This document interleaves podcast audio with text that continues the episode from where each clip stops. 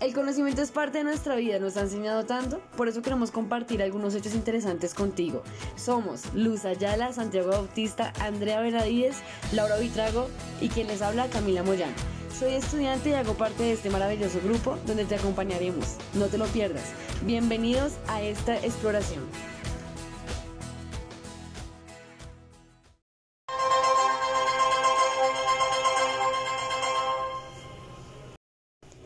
Y a continuación, mi compañera Laura con el tema de narcotráfico. Luz verde.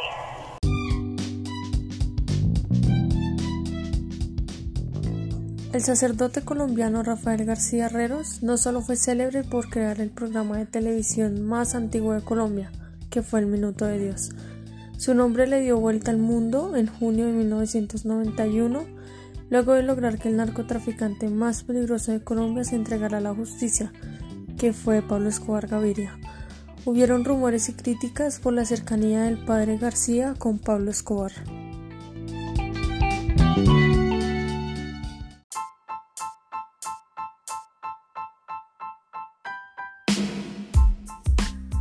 Incluso se llegó a decir que entre el cura y Pablo Escobar hubo una gran amistad. De hecho, hasta la misma conferencia colombiana llegó a criticar el extraño acercamiento entre García Herreros y Pablo Escobar.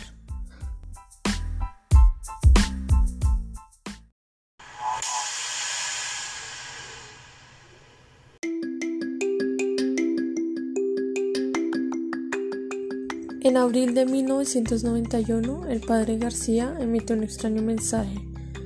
Dijo estar dispuesto a dialogar con Pablo Escobar en alguna playa del Caribe aún incluso a riesgo de morir en un eventual tiroteo.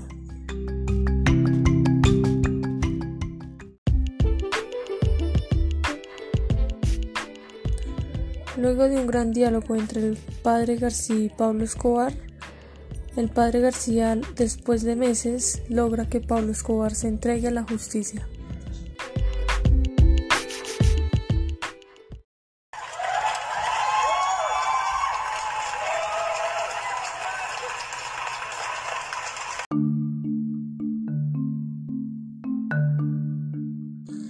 Exactamente el miércoles 19 de junio de 1991, en horas de la mañana, Escobar se entregó a la oficina de instrucción de Medellín, acompañado de varias personalidades, incluida la del sacerdote García, y es enviado a la cárcel en un helicóptero.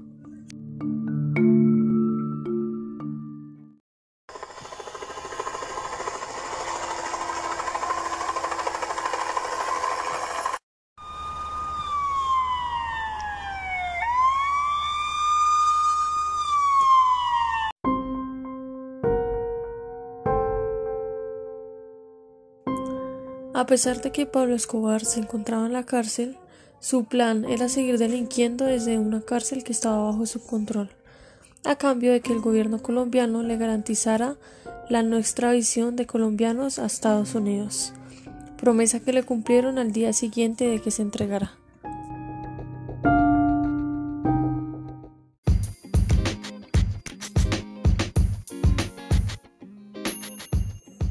El 22 de julio de 1992, Escobar y sus hombres huyeron de la prisión. Y el 28 de julio, el padre García se comunicó con Pablo Escobar para que se entregara nuevamente e insistió públicamente en que se trataba de un hombre bueno.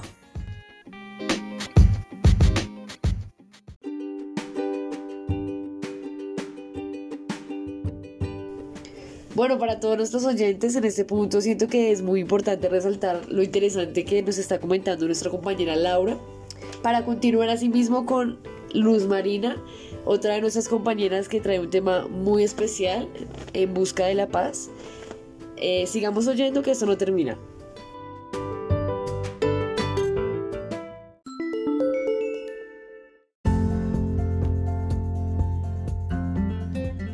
Rafael García Herreros era uno de los constructores de paz. Sin embargo, ahí está la palabra de Cristo. Bienaventurados los constructores de la paz, los que no aceptan injusticias ni el desorden.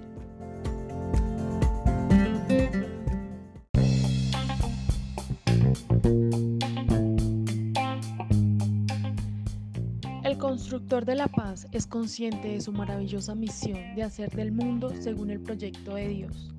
Un mundo con justicia, con amor, con alegría, un mundo digno del peso peregrino de los hijos de Dios.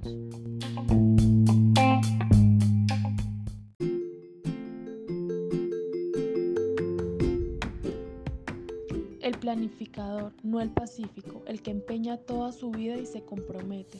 Constructor de la paz no es el que se mece plácidamente en una hamaca con un libro y un buen cigarrillo, sino el que conoce y acepta su misión en el mundo por algo mejor.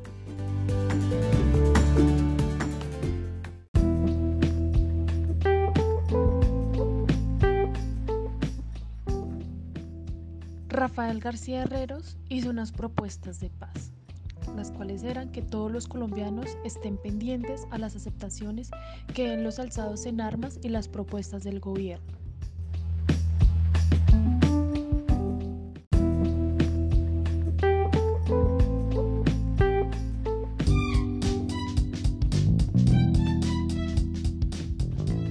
con un país con sus campesinos embellecidos y recuperando sus tierras a través de la reforma agraria.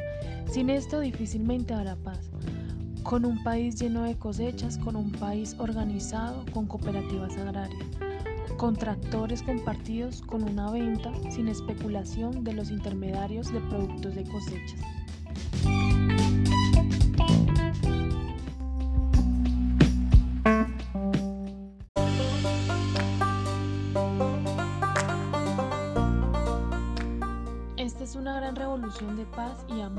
Implementarse en Colombia.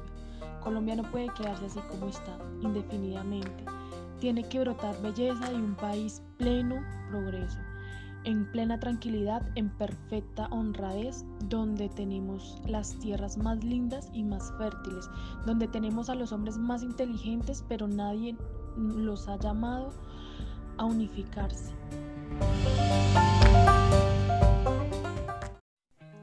Bueno, muchísimas gracias a nuestras dos compañeras por esa intervención tan importante que es para nuestros oyentes en este momento. Le damos paso a nuestra siguiente compañera Andrea Benavides, pues ella trae un tema muy interesante igualmente.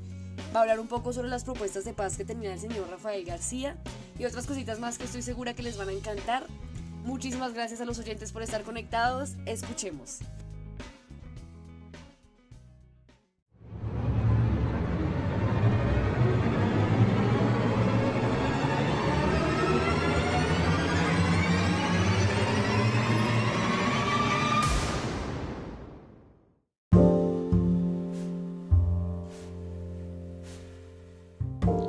El 13 de noviembre de 1985, a las 11 de la noche, Armero desaparece.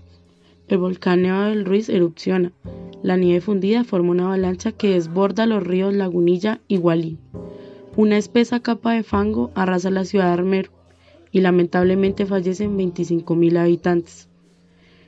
El 16 de noviembre de 1985, la reconstrucción de Armero se realiza a los pocos días del desastre. El padre Rafael García Herreros la inicia con 36 banquetes realizados en todo el país, 68 viviendas en Chinchiná, 134 en Guayabal y 384 en Leria. Así de esta manera se inicia la reconstrucción de Armero.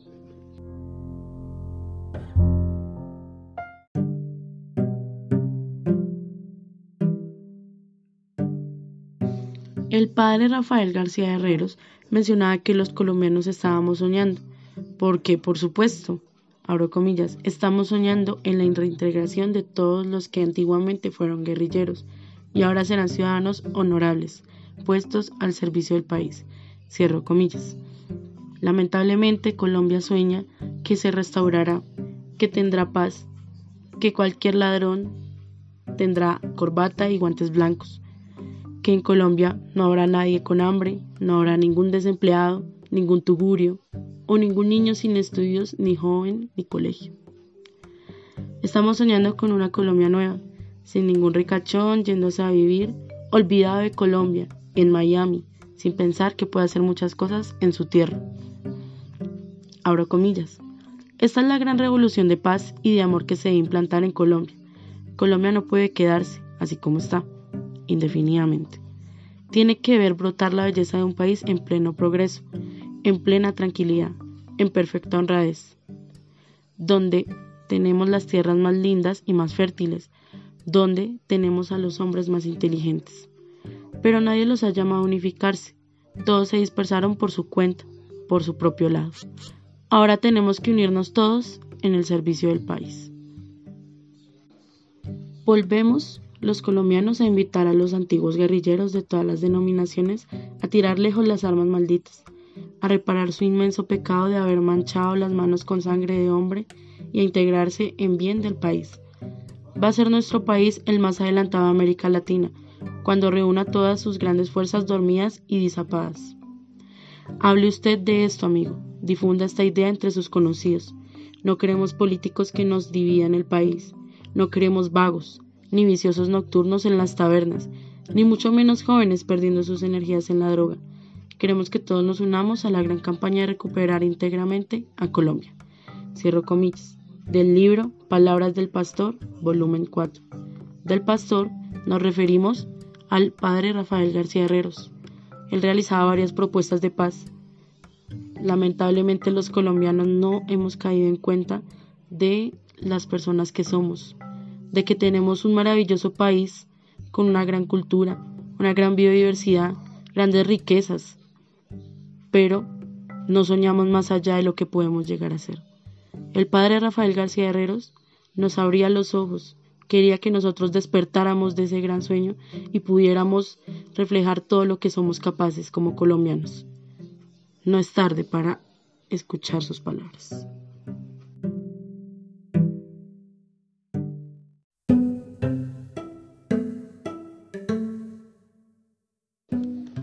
15 de septiembre de 1985, el padre Rafael García Herreros participa en la Comisión de Diálogos de Paz promovida por el presidente Betancourt, junto con representantes de los industriales, la política y el gobierno, Alfonso López, César Gaviria, Jaime Castro, Noemí Sanín y por supuesto el padre García Herreros.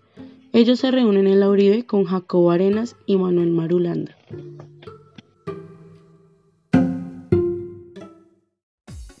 Bueno, ya para terminar de este espacio tan especial, queremos darle las gracias de parte de todo el grupo, a los oyentes por estar siempre conectados, por estar siempre escuchándonos y sintonizando con nosotros.